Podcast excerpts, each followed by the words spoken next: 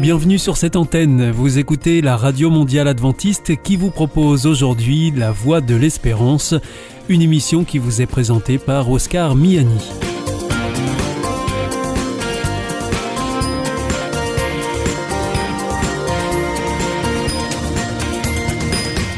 C'est avec grand plaisir que je vous retrouve sur notre antenne.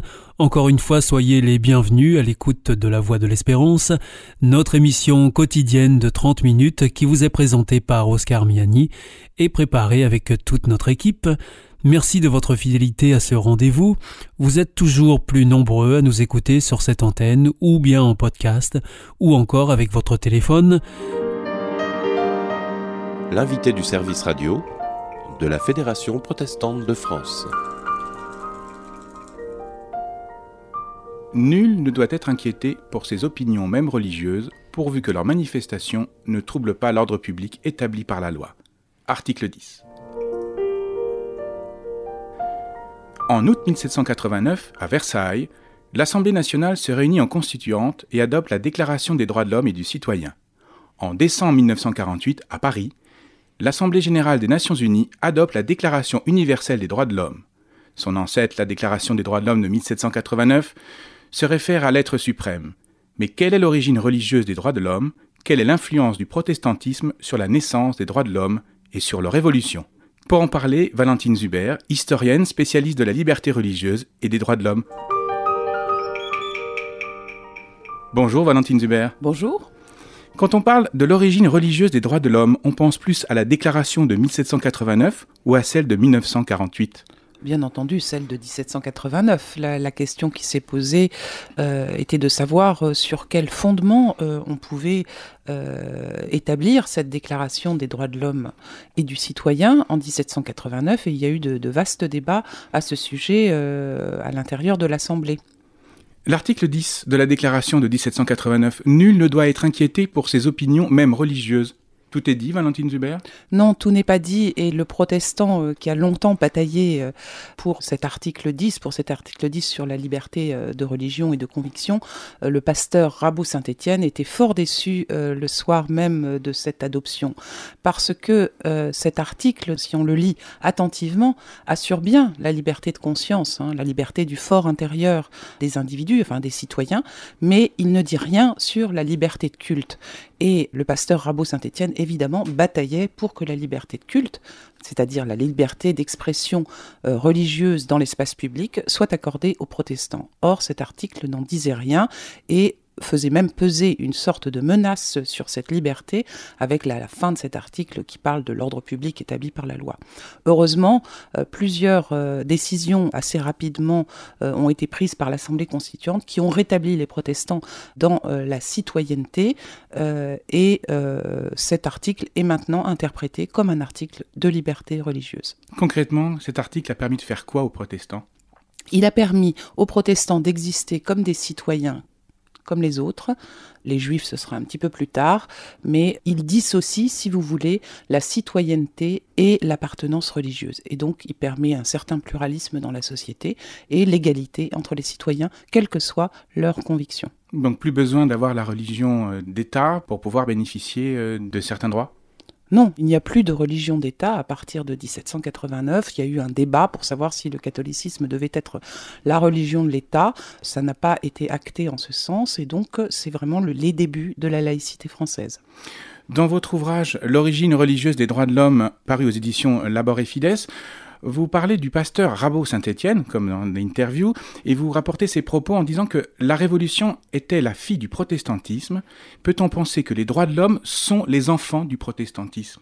C'est en tout cas ce que la plupart des commentateurs euh, révolutionnaires puis à la suite de la Révolution, tout au long du XIXe siècle, ont pensé qu'on soit pour la Révolution, c'est-à-dire qu'on admire l'œuvre révolutionnaire ou qu'on soit absolument contre la, Révolution, et c'est euh, le cas des auteurs euh, réactionnaires ou conservateurs, euh, eh bien, il y a cette idée que le protestantisme, la réforme, a été la première révolution politique, la révolution politique et religieuse, et qu'elle annonce par euh, le principe de liberté qu'elle introduit dans la cité, qu'elle annonce euh, la Révolution française et les autres révolutions dans les autres parties du monde. Et ces protestants sous la Révolution sont-ils plus engagés comme protestants ou comme citoyens? Alors l'historiographie, enfin, les, historiens qui, travaillent sur cette période, euh, en particulier sur le rôle des protestants sous la Révolution française, sont extrêmement divisés. La plupart pensent que les protestants euh, se sont engagés plutôt comme acteurs politiques que comme acteurs religieux.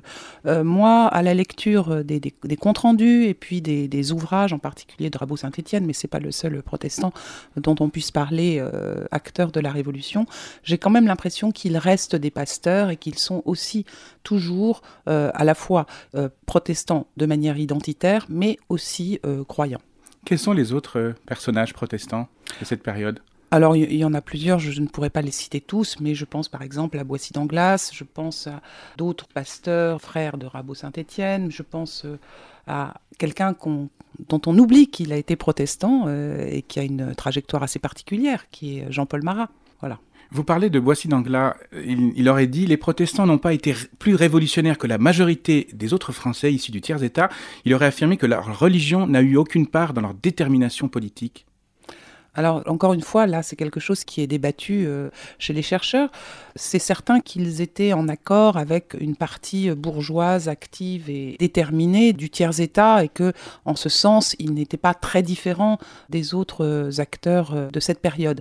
Mais il me semble quand même, avec une sensibilité tout de même très forte donnée à la place des minorités dans la nouvelle société et leur attachement tout de même à leur région et à leurs pratiques religieuses, il me semble qu'il tout de même des protestants. Par rapport au nombre de représentants dans les assemblées révolutionnaires, on constate en 1789 qu'il y a 17 députés protestants aux États généraux sur 1200. En 1791, 22 députés protestants à l'Assemblée législative sur un total de 745. Et en 1792, 36 députés protestants à la Convention sur un total de 749. Cette progression, ces chiffres, qu'est-ce que ça vous inspire? Valentine Zuber euh, Ces chiffres ne m'étonnent pas, ils sont en même temps, euh, c'est un tout petit troupeau hein, malgré tout, mais euh, on voit effectivement qu'il y a un engagement, un engagement dans la cité, un engagement politique des protestants qui me paraît tout à fait significatif et qui est toujours un peu supérieur à la proportion réelle des protestants dans le pays. Et ça, c'est une réalité qui va continuer tout au long du 19e siècle, qui va même être renouvelée et on on va s'en inquiéter ou, s'en réjouir pour certains sous la Troisième République, hein, où les protestants ont eu une, action euh, importante. Dans quoi, par exemple? Eh bien, tout autour de, Jules Ferry, les, les, principaux collaborateurs de Jules Ferry, qui a donc euh, mis en place l'école euh, de la République, celle qui existe toujours hein, à travers le ministère de l'Éducation nationale, eh bien, ses principaux collaborateurs et ceux qui vont donner la forme que l'on connaît à cette école, eh bien, sont des protestants. Il y a Ferdinand Buisson, il y a euh, Jules Euh, Félix Pécaud, euh, Pauline Kergomar, enfin toute une galaxie de gens qui sont bien connus. Qu'est-ce qui explique que les protestants sont attachés, intéressés par les droits de l'homme et leur évolution? Alors dans un premier temps, comme on l'a vu euh, sous la Révolution française, les droits de l'homme leur donnent le droit d'existence et euh, la citoyenneté et donc l'égalité, euh, l'égalité civile. dans un deuxième temps, les protestants et les, les, gens qui admirent l'œuvre de la réforme vont euh, expliquer que c'est à partir du message de Martin Luther, de la liberté du chrétien, que la liberté individuelle s'est introduite dans le monde moderne et qui sera l'une donc des marques de la modernité, du libéralisme moderne. Et il est vrai que ce sont dans des cercles protestants, de penseurs protestants, je pense à Pierre Bayle, je pense à John Locke, euh, je pense évidemment aux expériences américaines, que cette liberté individuelle et cette citoyenneté euh, et ces droits de l'homme ont été le mieux défendus Donc il y a un attachement historique, si vous voulez, traditionnel des protestants aux droits de l'homme.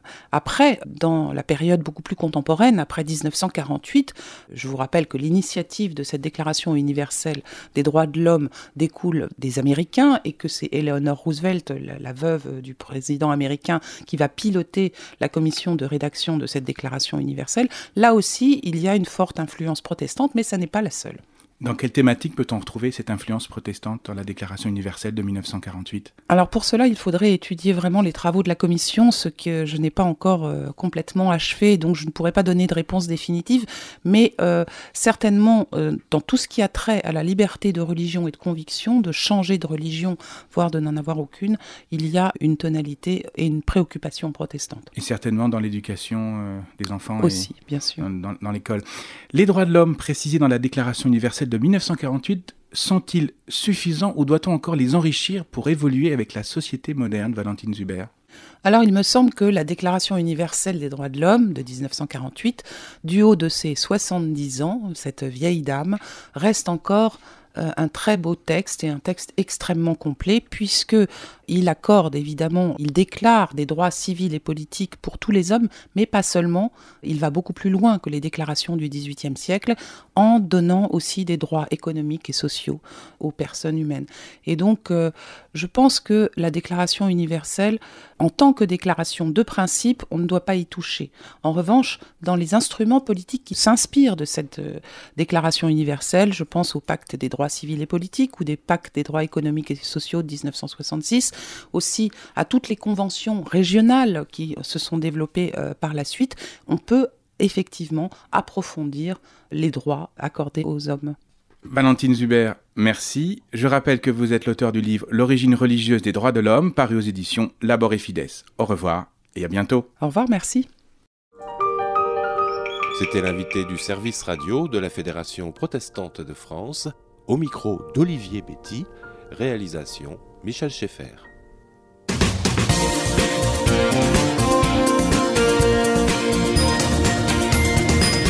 Vous retrouvez tous nos programmes sur de nouvelles fréquences ondes courtes, sur les 6155 kHz bande des 49 mètres à 4h30 en temps universel, sur les 15145 kHz bande des 19 mètres à 8h et toujours en temps universel.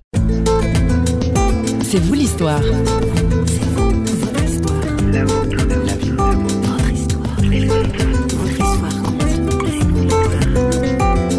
termes de bon négociateur que je suis dans le textile, je me suis dit, bah, avec Dieu quand même, si, si en même temps on va réussir à négocier quelque chose. Et je, me rappelle d'une soirée où j'avais bien négocié avec lui, j'ai dit, voilà, Dieu vraiment, le je crois vraiment, il n'y a pas de problème, je crois en toi, je vis ma foi la semaine et tout ça. Euh, mais par contre, juste le week-end, tu me laisses tranquille. Et là, j'ai commencé à comprendre que j'allais avoir des choix, des choix à faire. Débarque aujourd'hui dans l'histoire de Brice Rousset, le négociateur. Notre invité est français, marié, père de famille, et depuis plus de 20 ans, il travaille dans le commerce international. Mais le cœur de l'histoire, ce n'est pas vraiment l'industrie et le négoce, car il faut savoir que derrière un flamboyant début de carrière professionnelle, Brice cachait un arrière-plan familial plutôt tragique. Il s'est confié au micro d'Éric Denimal.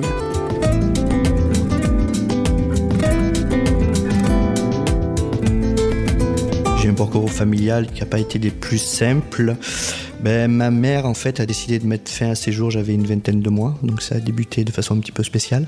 On m'avait caché ce suicide parce que moi, on m'avait toujours dit que ma mère avait été malade. Et en fait, j'avais 17 ans et demi quand je suis tombé sur des photos et j'ai dit à ma tante que cette dame-là ressemblait beaucoup à, à, ma sœur.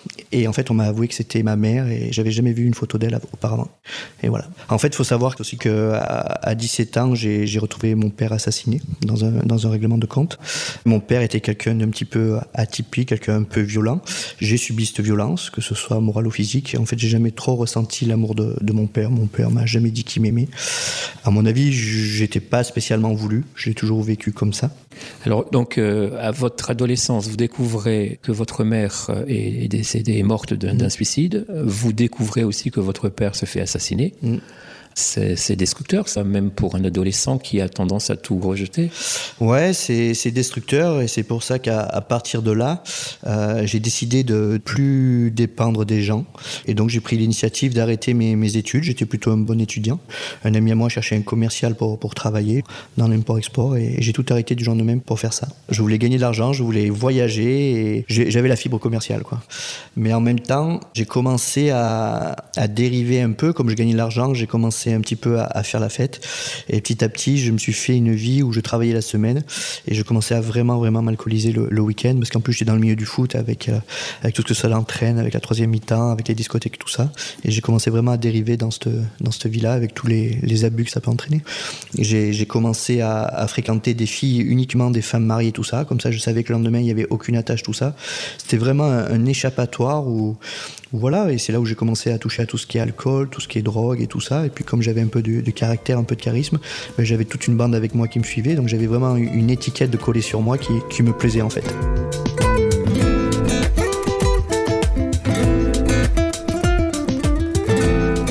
avez finalement, à un moment donné, bifurqué, découvert autre chose. Est-ce que c'est parce que vous êtes tombé très bas ou bien euh, des rencontres enfin... Je suis tombé très bas, donc je crois que ça a contribué aussi. Et puis surtout, j'ai fait une rencontre euh, extraordinaire avec une fille qui s'appelle Mélanie. Et laquelle est votre femme aujourd'hui? Qui est ma femme aujourd'hui? Mélanie, en fait, c'est une femme qui a 10 ans de moins que moi et que je connaissais à l'époque parce qu'elle fréquentait un petit jeune du club de foot. Et puis elle était partie vivre peu au Canada, elle s'était séparée avec lui, mais je l'ai toujours connue. Hmm. Et comme je devais déménager, je devais donner ma machine à laver et elle avait appris que je donnais ma machine à laver et elle était très intéressée.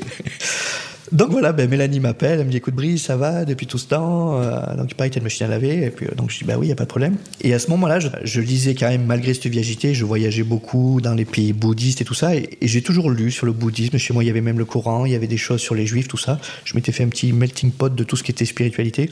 Et Mélanie, super surprise, qui me dit mais toi, un gars comme toi, tu lis et tout ça. Et elle, elle est en train de lire un bouquin et elle commence à me parler de son Jésus. Donc tout a débuté comme ça. Donc elle me parle Vous ne saviez pas qu'elle était chrétienne? Je le savais vaguement, mais comme moi, chrétienne, ça voulait tout dire et dire. Je savais que c'était une fille de valeur, je, si, je savais qu'elle était chrétienne, le fait enfin, c'était une option pour elle, comme vous, vous aviez des options c'est ça. Et puis, c'est une fille, je m'étais jamais intéressé avec elle, hein. non seulement par rapport à son âge, qui était quand même l'opposé de ce que je recherchais, puis le fait, euh, voilà, elle était partie au Canada, tout ça, donc je l'avais, je l'avais pas revue. Mais malgré tout, vu qu'elle était revenue et qu'elle était plutôt mignonne, eh, je me suis dit, mais on peut quand même se, se, rencontrer, et puis tu me parleras de ta foi, tout ça. Mais c'était quand même intéressé. Donc on s'est rencontrés euh, tout à fait tranquillement, hein, bon.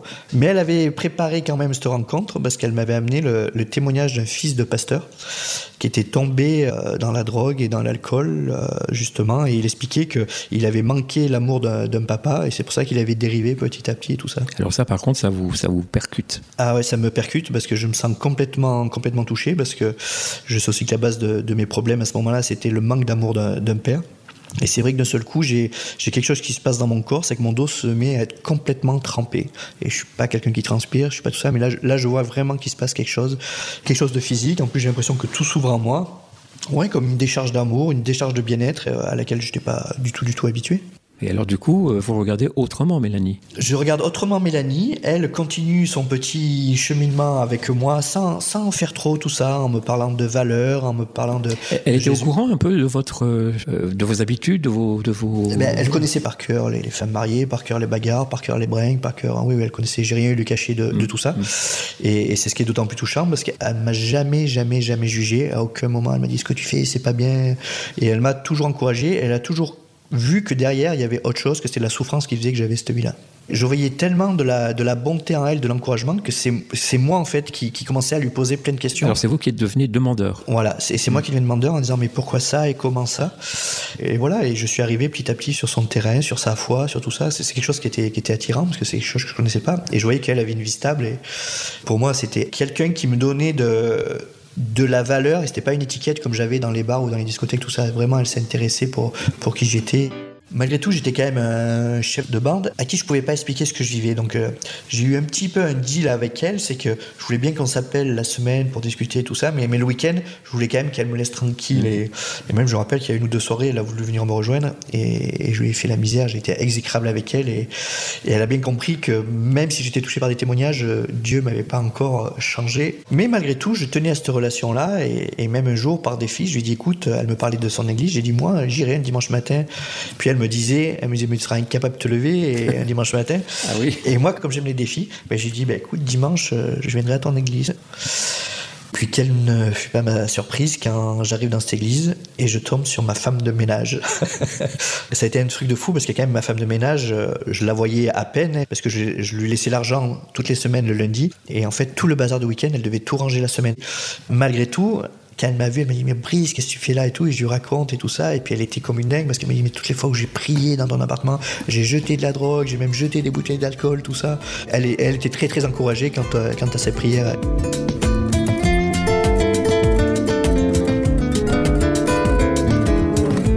Il fallait que je trouve un compromis mm. entre ce que j'étais en train de développer comme foi et, la vie que j'avais que je voulais absolument pas laisser tomber. En termes de bon négociateur que je suis dans le textile, je me suis dit, bah, avec Dieu quand même. Ah si, si, en même temps, on va réussir à négocier quelque chose. Et, je me rappelle d'une soirée où j'avais bien négocié avec lui. J'ai dit, voilà, Dieu, vraiment, le textile, je crois vraiment. Euh, merci pour Mélanie, merci pour tout ça. Mais par contre, juste le week-end, tu me laisses tranquille. Mais il n'y a pas de problème. Je vis ma foi, je crois en toi, je vis ma foi la semaine et tout ça. Et puis, je suis allé à une soirée. Et puis, au bout d'un jour ou deux, alors que c'est vraiment pas grand chose par rapport à ce que je prenais à l'époque, ben, je suis tombé raide par terre et je me suis euh, retrouvé le lendemain chez moi, c'est ces deux femmes qui m'ont ramené tout ça. Et là, j'ai commencé à comprendre qu'on négociait pas du tout avec Dieu et que j'allais avoir des choix, des choix à faire. Et puis à ce moment-là, justement, euh, il y avait un concours de circonstances. Comme je faisais beaucoup de voyages en sac à dos, j'avais prévu de traverser Israël en, sac à dos. Et Mélanie, justement, m'appelle, elle me dit écoute, je viens de voir.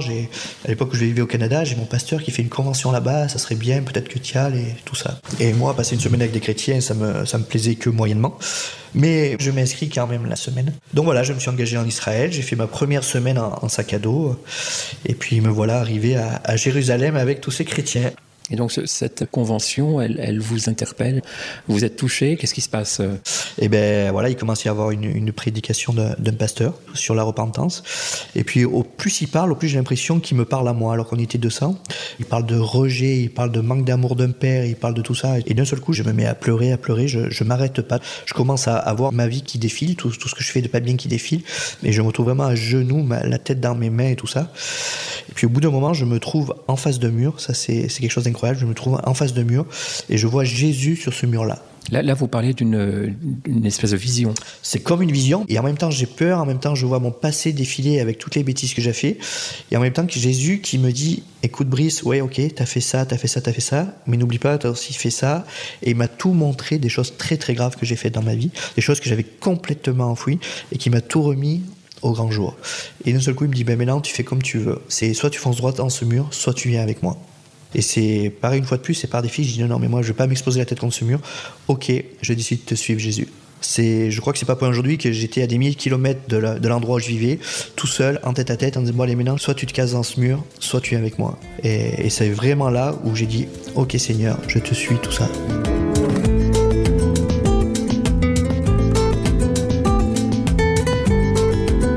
C'est facile de se débarrasser de tout ce passé, de claquer la porte à certaines choses, à certaines gens aussi, j'imagine. Il y a des choses dont ça a été très très facile. Tout ce qui est discothèque, tout ça, c'est très très facile. Après, j'ai la chance d'avoir une Mélanie à côté de moi qui m'a un peu calmé quand j'entrais d'Israël parce que moi d'entrée, je voulais faire écouter des louanges à tous mes potes qui venaient boire des bières à la maison. ah, ça, c'est le, le, prosélytisme du nouveau converti. Donc, elle m'a fait comprendre que si c'était passé rapidement ou de façon radicale avec moi, c'est pas toujours pareil avec tout le monde. L'avantage en Israël, j'étais tombé sur un gars, donc Thierry Ostrini, que j'aime beaucoup, qui m'avait dit que je développe vraiment cette relation avec Jésus et que mes amis, certains m'encourageaient des fois à couper les ponts, mais que je les aime au lieu de couper les ponts. Donc euh, si j'aimais mes amis, il y a peu de chances qu'ils me repoussent et tout ça. Et donc euh, ben, je suis heureux aujourd'hui parce que j'ai pas perdu un seul de mes amis, j'ai perdu plein de relations de discothèque, de relations intéressées, tout ça. Mais mes amis sont les mêmes depuis que j'ai 17-18 ans. Puis voilà, mes amis préfèrent me voir comme ça aujourd'hui que comme j'étais à l'époque. Mélanie a eu du courage aussi, parce qu'il y a encore des femmes qui continuent à appeler à minuit, à 2h du matin, en disant que ça va jamais tenir, qu'elles étaient là si j'avais besoin et tout ça. Même pour Mélanie, ça a été un sacré défi au début. Hein. Comment, sans vouloir être trop indiscret, mais comment vous passez euh, au mariage? En fait, il s'est passé quelque chose quand je suis en Israël, c'est quelque chose de, surnaturel. En fait, c'est dur à expliquer, il faut vraiment le vivre. C'est quand on s'est donné rendez-vous à la place des Clairs à Valence. Et honnêtement, ça s'est fait comme dans les films. Elle est arrivée d'un angle d'une place et moi de l'autre. Et on s'est regardé en marchant, tous les deux. Ah, là, j'imagine une musique, un ralenti. Euh. Mais honnêtement, c'est exactement ça. Mélanie, c'était là. Elle pleurait de joie, je pense, parce que même moi, ça me touche encore cette image-là. Et c'est exactement ça. Et on s'approchait de l'autre et on savait qu'on était fait l'un pour l'autre.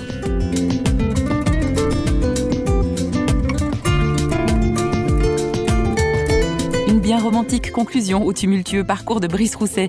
Si vous voulez réentendre cette émission, rendez-vous à tout instant sur notre site parole.fm. C'est là que vous pouvez écouter encore d'autres tranches de vie. Les témoignages ne manquent pas. Au nom de l'équipe de Radio Réveil qui réalise ces programmes, je vous salue et vous dis à bientôt. Bye bye.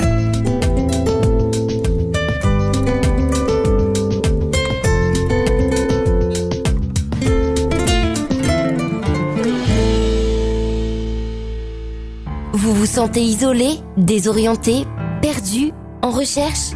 L'IEBC, l'Institut de la Bible par correspondance, vous accompagne et vous propose des cours gratuits à suivre chez vous et à votre rythme. Retrouvez-nous vite sur www.iebc.org et vous verrez, votre vie va changer. Parce que croire, c'est la vie. Si vous souhaitez réécouter ce programme ou bien le partager avec vos amis, retrouvez-nous sur www.awr.org. Vous pouvez aussi nous suivre par téléphone depuis la France. Il vous suffit de composer le 01 80 14 44 77. En dehors de France, c'est le 00 33 1 80 14 44 77 et depuis les États-Unis, eh bien il vous suffit de composer le 1 712 432 9978. Et pour nos coordonnées de postale, c'est la Voie de l'Espérance, IEBC, boîte postale 100 77 193, Damary Lélis, CEDEX.